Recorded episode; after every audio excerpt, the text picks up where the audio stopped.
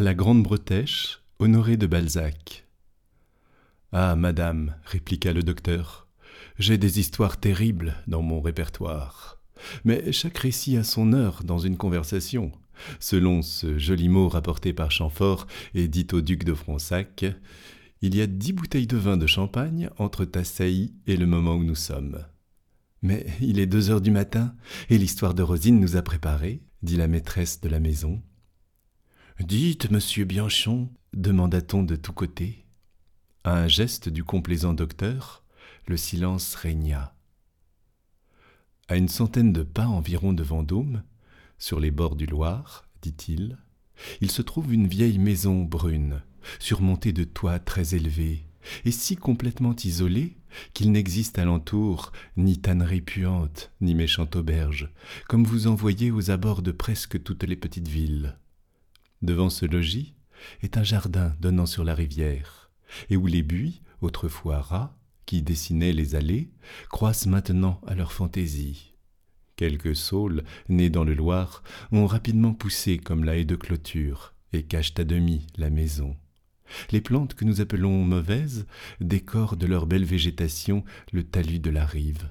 Les arbres fruitiers, négligés depuis dix ans, ne produisent plus de récoltes, et leurs rejetons forment des taillis. Les espaliers ressemblent à des charmilles. Les sentiers, sablés jadis, sont remplis de pourpiers. Mais, à vrai dire, il n'y a plus trace de sentiers.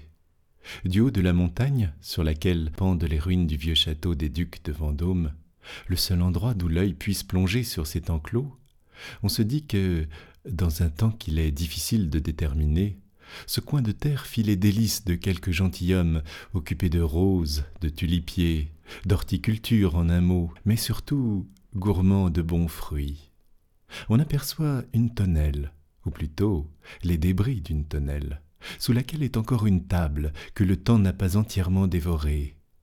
À l'aspect de ce jardin qui n'est plus, les joies négatives de la vie paisible dont on jouit en province se devinent comme on devine l'existence d'un bon négociant en lisant l'épitaphe de sa tombe. Pour compléter les idées tristes et douces qui saisissent l'âme, un des murs offre un cadran solaire orné de cette inscription bourgeoisement chrétienne Ultimam cogita. Les toits de cette maison sont horriblement dégradés, les persiennes sont toujours closes, les balcons sont couverts de nids d'hirondelles, les portes restent constamment fermées, de hautes herbes ont dessiné par des lignes vertes les fentes des perrons, les ferrures sont rouillées. La lune, le soleil, l'hiver, l'été, la neige ont creusé les bois, gauchi les planches, rongé les peintures. Le morne silence qui règne là n'est troublé que par les oiseaux, les chats, les fouines, les rats et les souris, libres de trotter, de se battre, de se manger. Une invisible main a partout écrit le mot mystère. Si, poussé par la curiosité, vous alliez voir cette maison du côté de la rue, vous apercevriez une grande porte de forme ronde par le haut, et à laquelle les enfants du pays ont fait des trous nombreux. J'ai appris plus tard que cette porte était condamnée depuis dix ans. Par ses brèches irrégulières, vous pourriez observer la parfaite harmonie qui existe entre la façade du jardin et la façade de la cour. Le même désordre y règne. Des bouquets d'herbes encadrent les pavés. D'énormes lézardes sillonnent les murs, dont les crêtes noircies sont enlacées par les mille festons de la pariétaire. Les marches du perron sont disloquées, la corde de la cloche est pourrie, les gouttières sont brisées.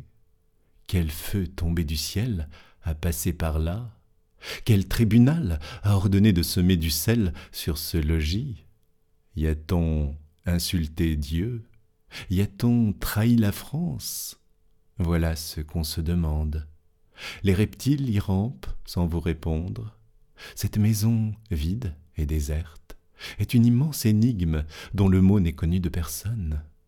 Elle était autrefois un petit fief et porte le nom de la Grande Bretèche. Pendant le temps de son séjour à Vendôme, où Desplein m'avait laissé pour soigner un riche malade, la vue de ce singulier logis devint un de mes plaisirs les plus vifs. N'était-ce pas mieux qu'une ruine? À une ruine se rattachent quelques souvenirs d'une irréfragable authenticité. Mais cette habitation, encore debout, quoique lentement démolie par une main vengeresse, renfermait un secret, une pensée inconnue. Elle trahissait un caprice tout au moins.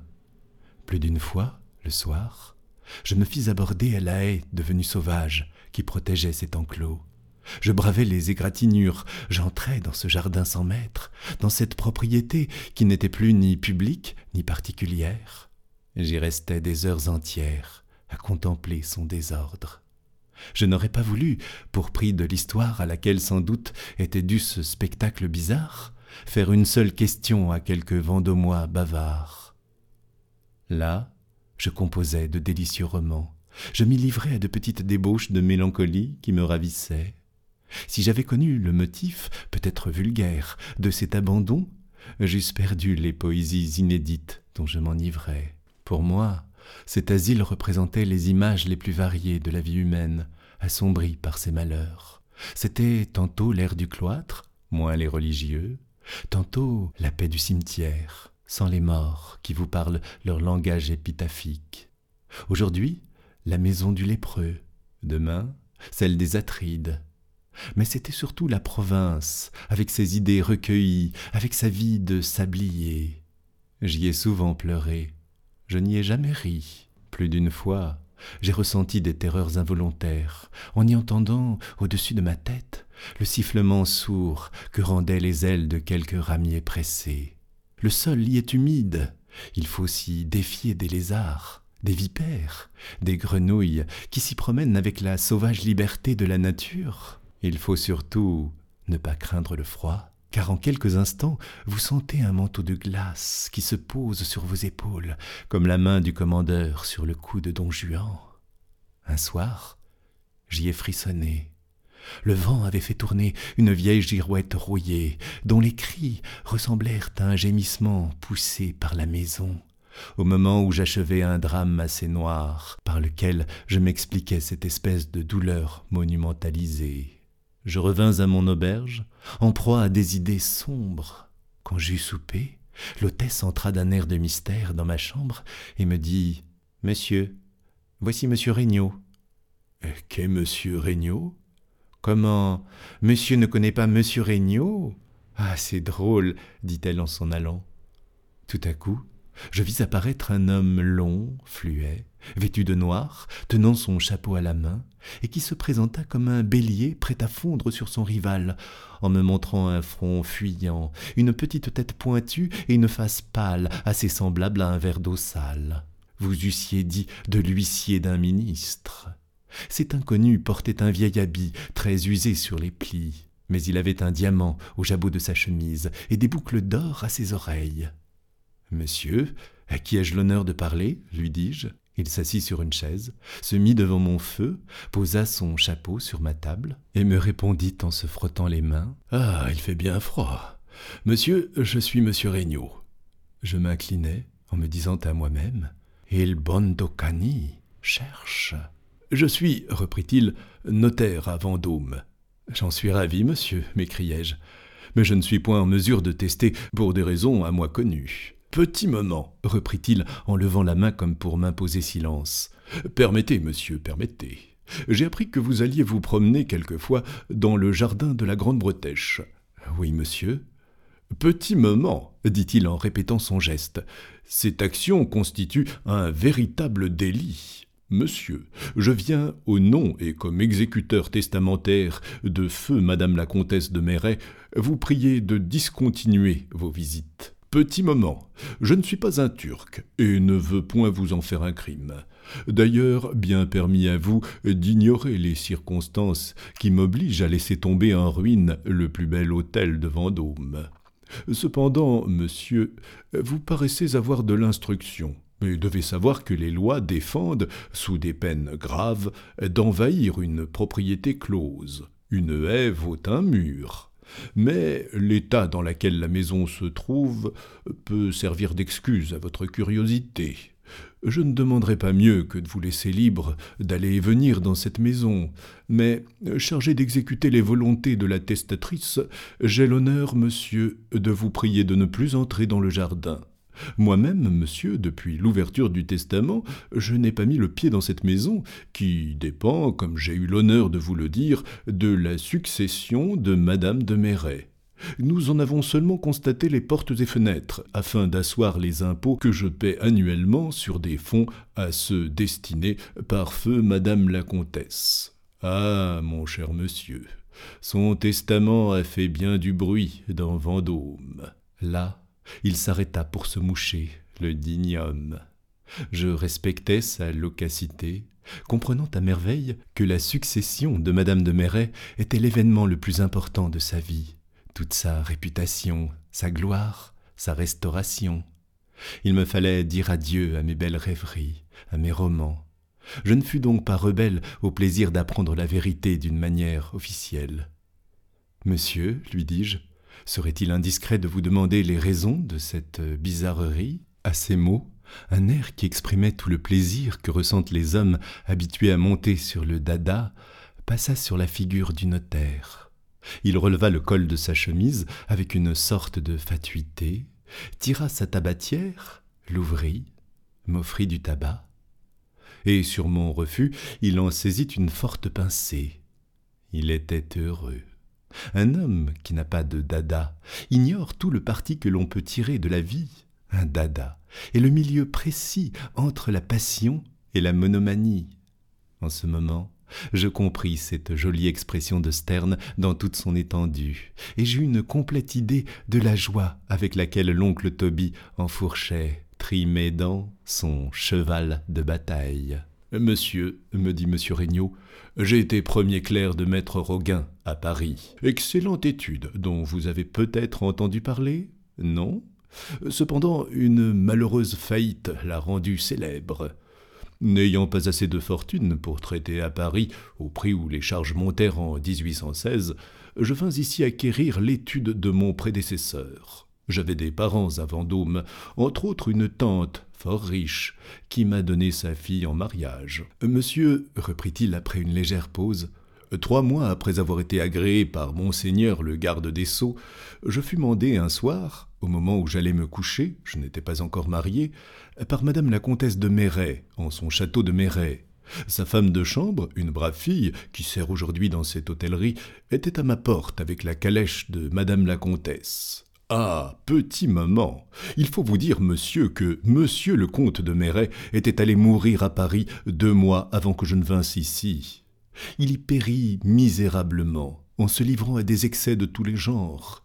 Vous comprenez? Le jour de son départ, madame la comtesse avait quitté la Grande Bretèche et l'avait démeublée. Quelques personnes prétendent même qu'elle a brûlé les meubles, les tapisseries, enfin toutes les choses généralement quelconques qui garnissaient les lieux présentement loués par le dissieur. Euh, tiens, qu'est-ce que je dis donc? Euh, Pardon, je croyais dicter un bail. Qu'elle les brûla, reprit-il, dans la prairie de Méret. Êtes-vous allé à Méret, monsieur?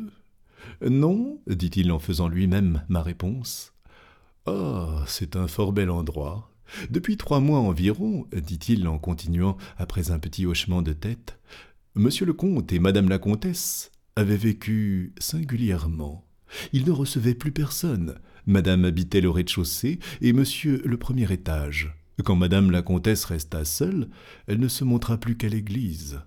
Plus tard, chez elle, à son château, elle refusa de voir les amis et amies qui vinrent lui faire des visites.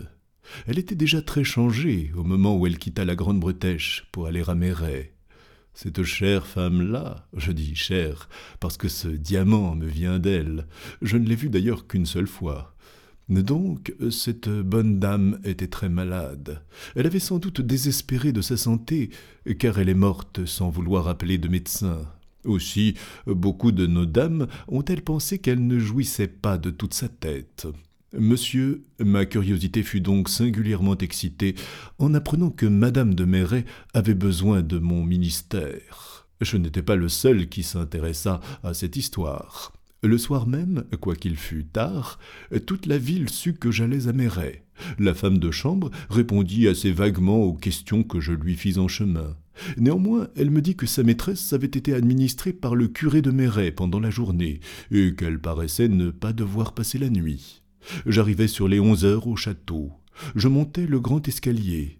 Après avoir traversé de grandes pièces, hautes et noires, froides et humides en diable, je parvins dans la chambre à coucher d'honneur où était madame la comtesse. D'après les bruits qui couraient sur cette dame, monsieur, je n'en finirais pas si je vous répétais tous les contes qui se sont débités à son égard. Je me la figurais comme une coquette. Imaginez-vous que j'eus beaucoup de peine à la trouver dans le grand lit où elle gisait.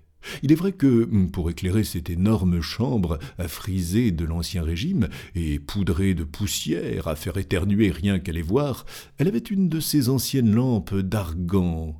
Ah, mais vous n'êtes pas allé à Méret. Eh bien, monsieur, le lit est un de ces lits d'autrefois, avec un ciel élevé, garni d'indiennes à ramage. Une petite table de nuit était près du lit, et je vis dessus une imitation de Jésus-Christ que, par parenthèse, j'ai acheté à ma femme, ainsi que la lampe. Il y avait aussi une grande bergère pour la femme de confiance et deux chaises. Point de feu, d'ailleurs.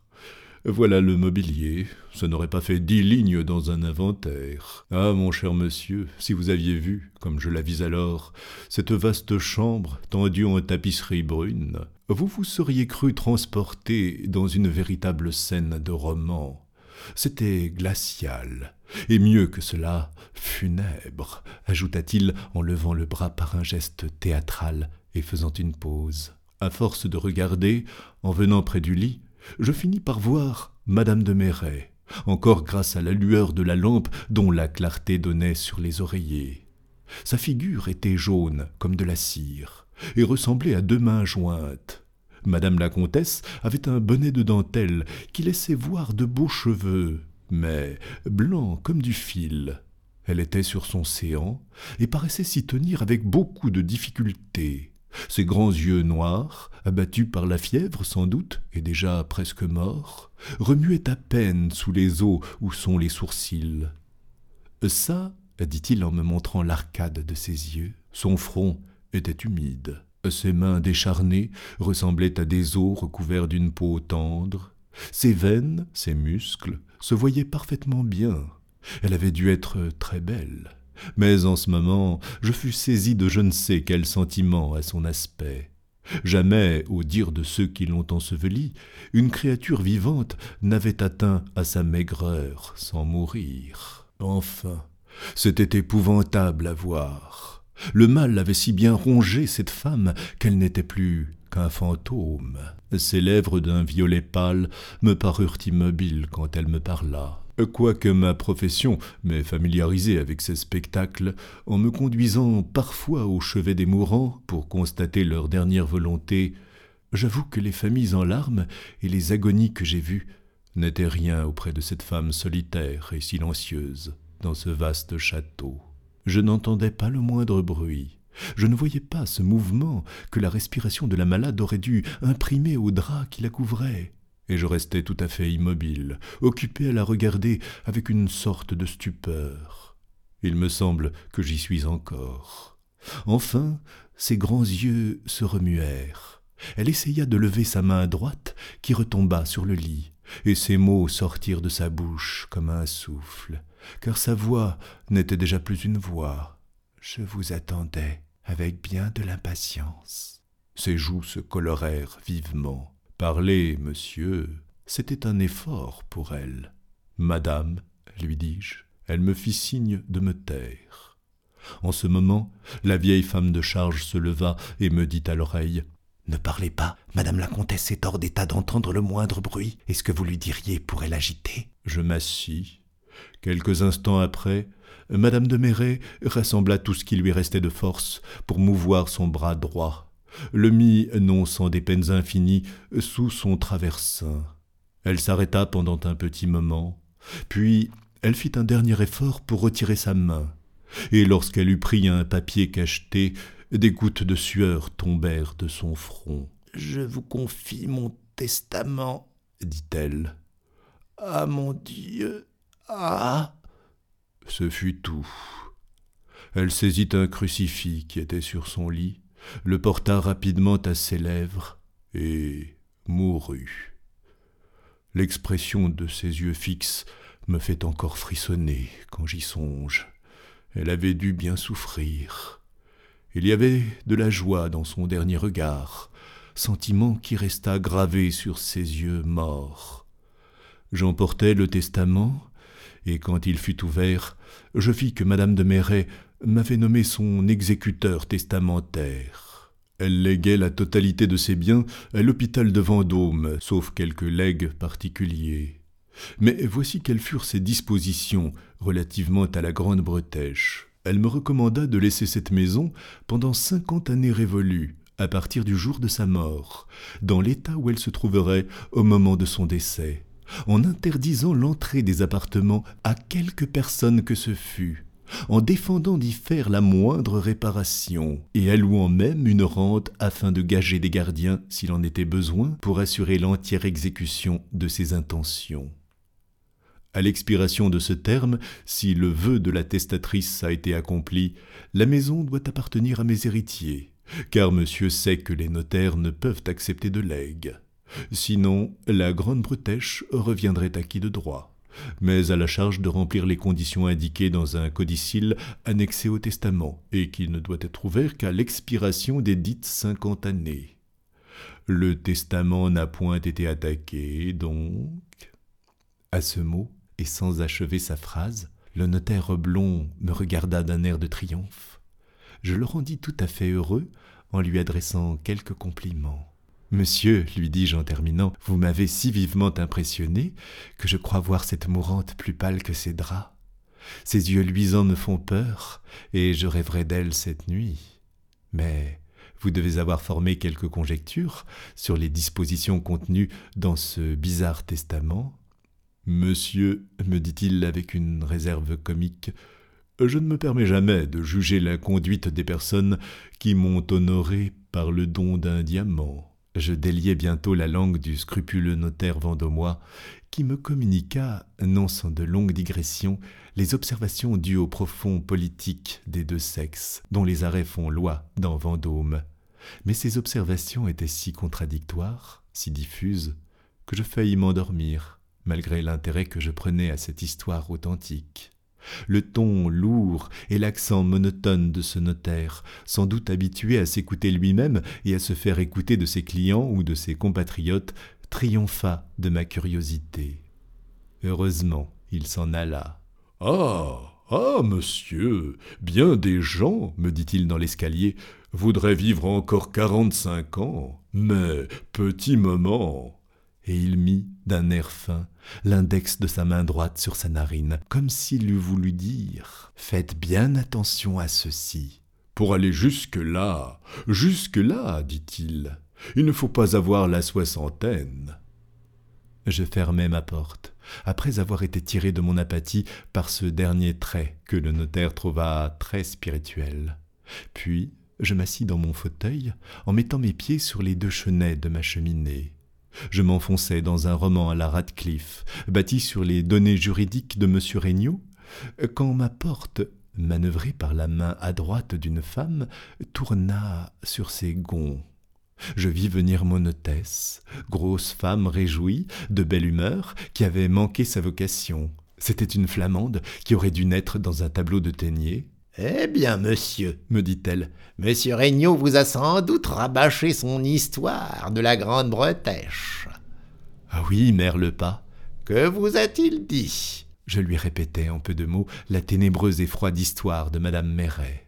À chaque phrase, mon hôtesse tendait le cou en me regardant avec une perspicacité d'aubergiste, espèce de juste milieu entre l'instinct du gendarme, l'astuce de l'espion et la ruse du commerçant. Ma chère madame Lepas, ajoutai-je en terminant, vous paraissez en savoir davantage. Hein? Autrement, pourquoi seriez-vous monté chez moi? Ah! Foi d'honnête femme, et aussi vrai que je m'appelle Lepas. Ne jurez pas, vos yeux sont gros d'un secret. Vous avez connu monsieur de Méret Quel homme était-ce? Dame, monsieur de Merret, voyez-vous, était un bel homme qu'on ne finissait pas de voir, tant il était long. Un digne gentilhomme venu de Picardie, et qui avait, comme nous disons ici, la tête près du bonnet. Il payait tout content pour n'avoir de difficulté avec personne. Voyez-vous, il était vif. Nos dames le trouvaient toutes fort aimable. Parce qu'il était vif, dis-je à mon hôtesse. Peut-être bien, dit-elle. Vous pensez bien, monsieur, qu'il fallait avoir eu quelque chose devant soi, comme on dit, pour épouser Madame de Merret, qui, sans vouloir nuire aux autres, était la plus belle et la plus riche personne du Vendômois. Elle avait aux environs de vingt mille livres de rente. Toute la ville assistait à sa noce. La mariée était mignonne et avenante, un vrai bijou de femme. Ah, ils ont fait un beau couple dans le temps. Ont-ils été heureux en ménage? Euh, euh, oui et non, autant qu'on peut le présumer. Car vous pensez bien que nous autres, nous ne vivions pas à peau et à Raux avec eux.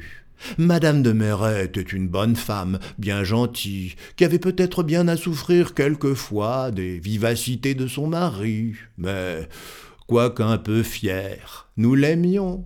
Bah, c'était son état à lui d'être comme ça. Quand on est noble, voyez-vous.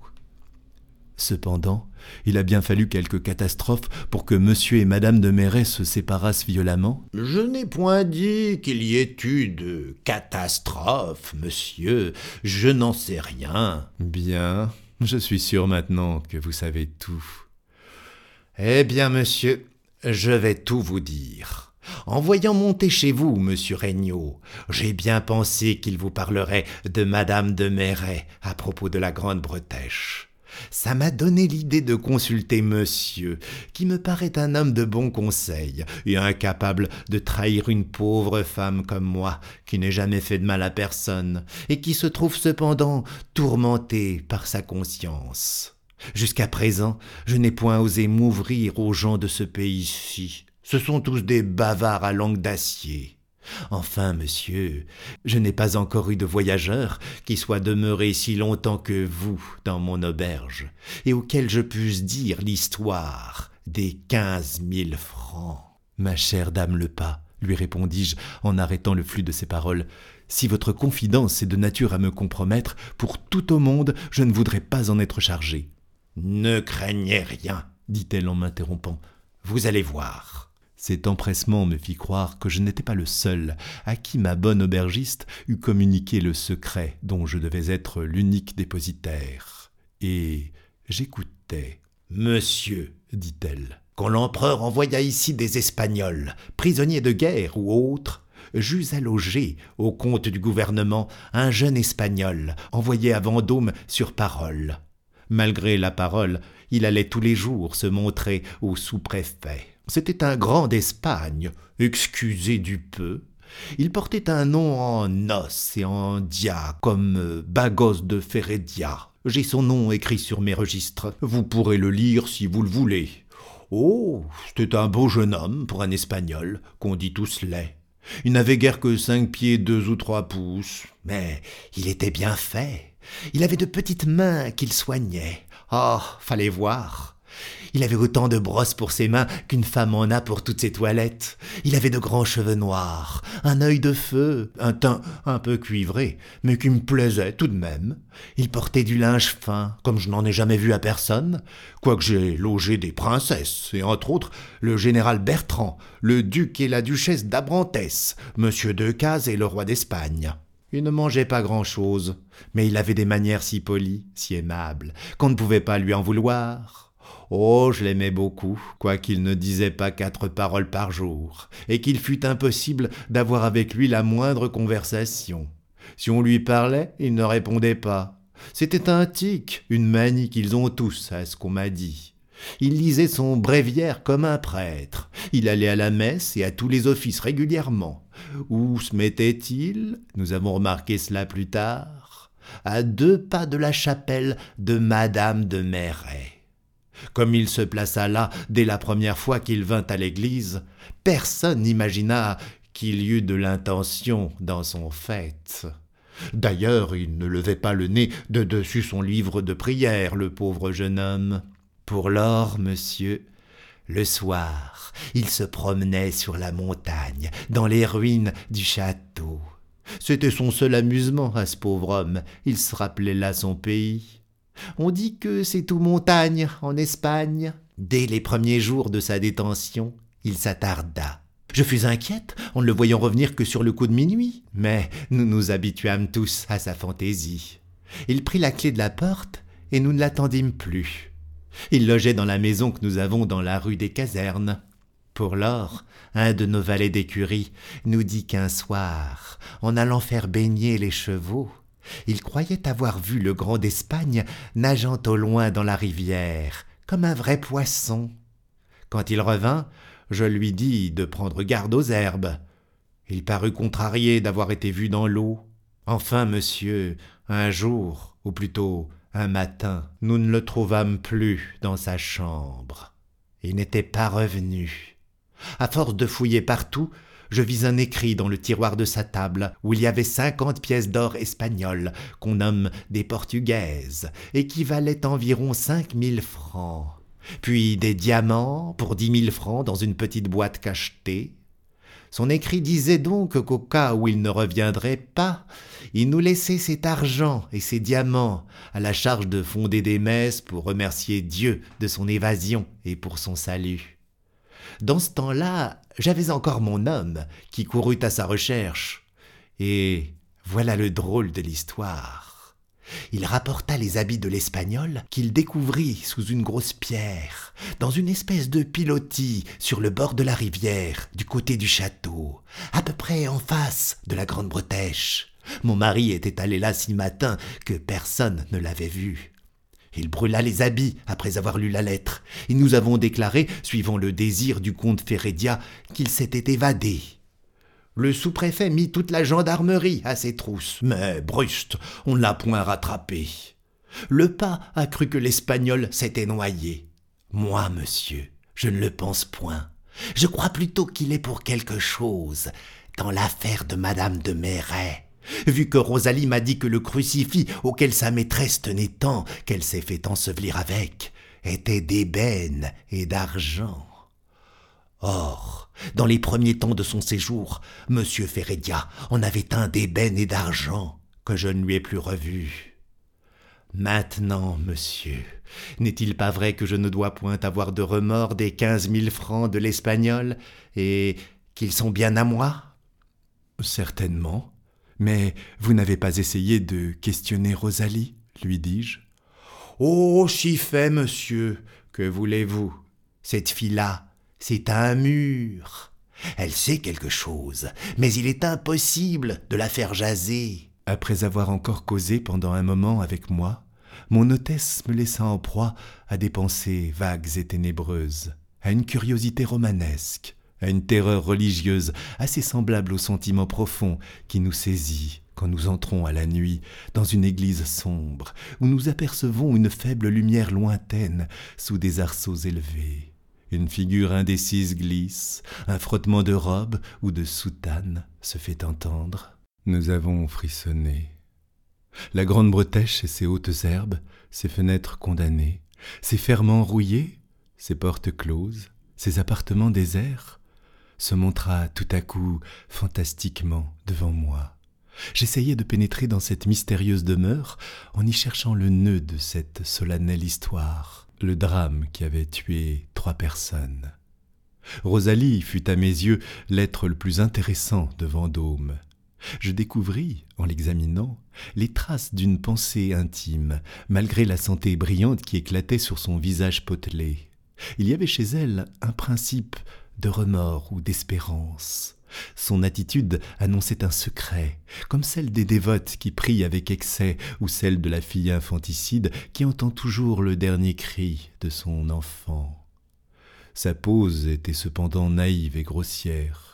Son niais sourire n'avait rien de criminel, et vous l'eussiez jugée innocente rien qu'à voir le grand mouchoir à carreaux rouges et bleus qui recouvrait son buste vigoureux, encadré, serré, ficelé par une robe à raies blanches et violettes.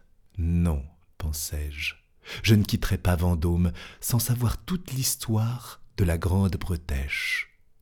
Pour arriver à mes fins, je deviendrai l'ami de Rosalie, s'il le faut absolument. Rosalie lui dis-je un soir. Plaît-il, monsieur? Vous n'êtes pas marié? Elle tressaillit légèrement. Oh je ne manquerai point d'homme quand la fantaisie d'être malheureuse me prendra, dit-elle en riant. Elle se remit promptement de son émotion intérieure, car toutes les femmes, depuis la grande dame jusqu'aux servantes d'auberge inclusivement, ont un sang-froid qui leur est particulier. Vous êtes assez fraîche, assez appétissante pour ne pas manquer d'amoureux. Mais dites-moi, Rosalie, pourquoi vous êtes-vous fait servante d'auberge en quittant Madame de Merret? Est-ce qu'elle ne vous a pas laissé quelque rente Oh, que si Mais monsieur, ma place est la meilleure de tout Vendôme. Cette réponse était une de celles que les juges et les avoués nomment dilatoires.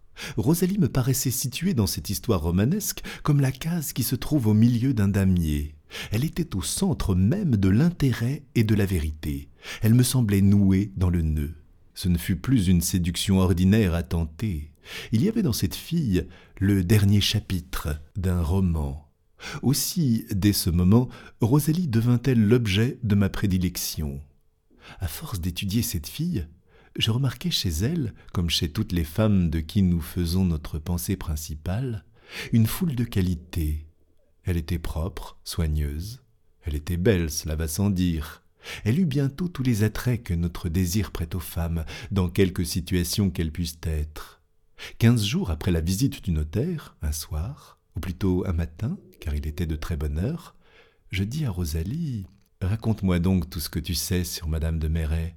Oh répondit-elle avec terreur. Ne me demandez pas cela, monsieur Horace. Sa belle figure se rembrunit. Ses couleurs vives et animées pâlirent, et ses yeux n'eurent plus leur innocent éclat humide.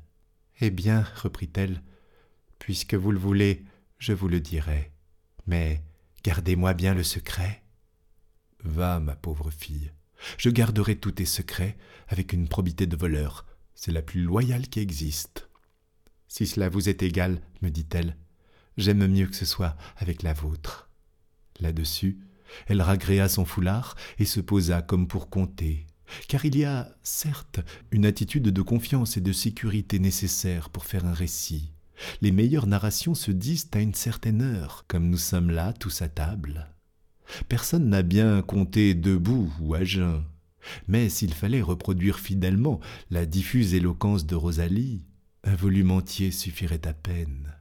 Or, comme l'événement dont elle me donna la confuse connaissance se trouve placé entre le bavardage du notaire et celui de madame Lepas, aussi exactement que les moyens termes d'une proportion arithmétique le sont entre leurs deux extrêmes, je n'ai plus qu'à vous le dire en peu de mots.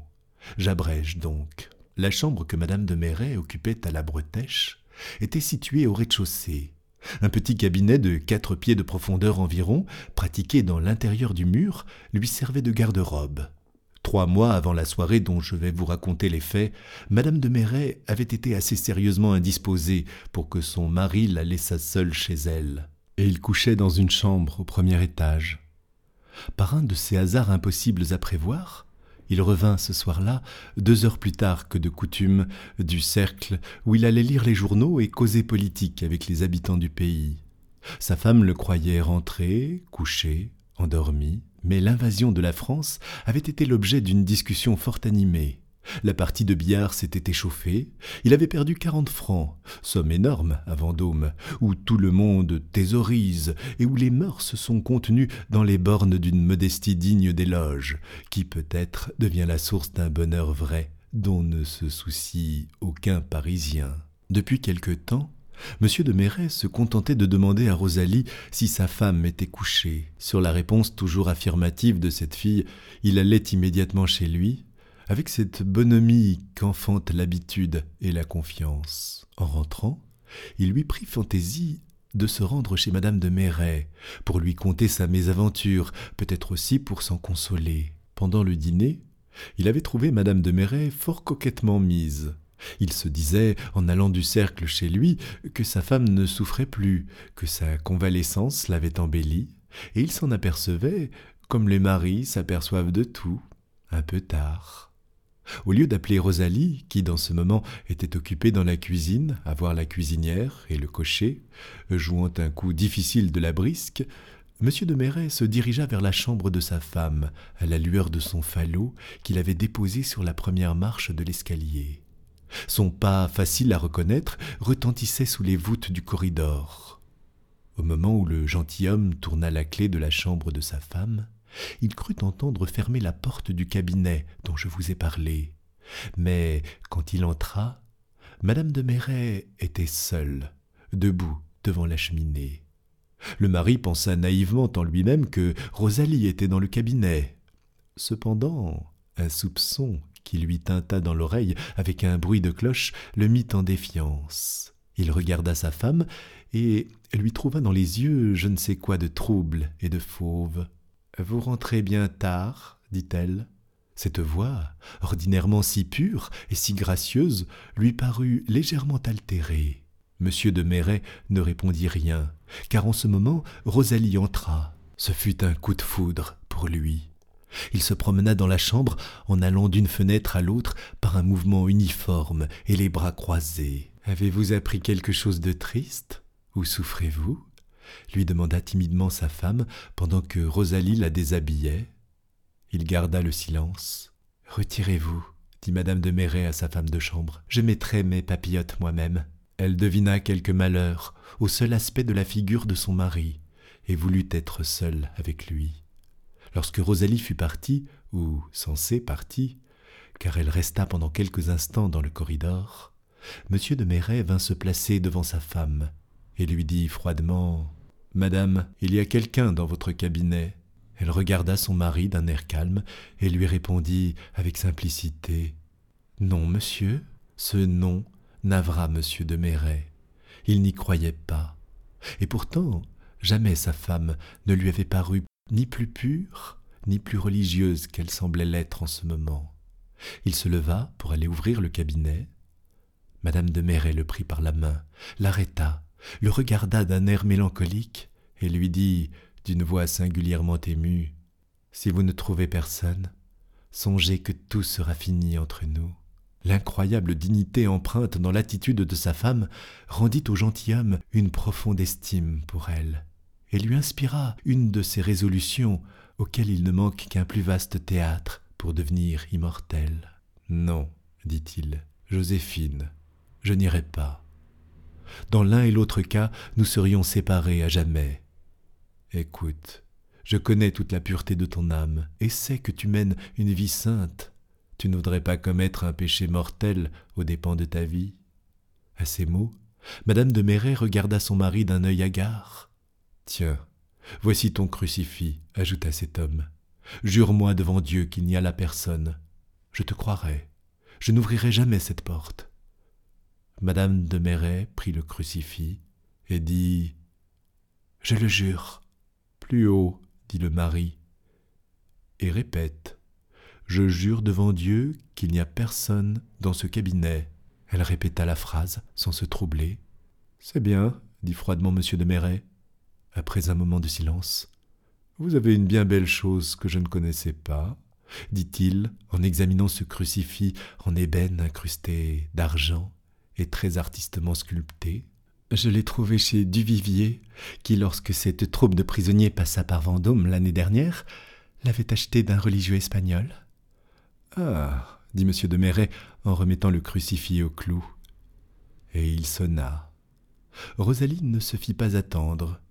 M. de Marais alla vivement à sa rencontre, l'emmena dans l'embrasure de la fenêtre qui donnait sur le jardin, et lui dit à voix basse je sais que Gorenflot veut t'épouser. La pauvreté seule vous empêche de vous mettre en ménage, et tu lui as dit que tu ne serais pas sa femme s'il ne trouvait moyen de s'établir maître maçon.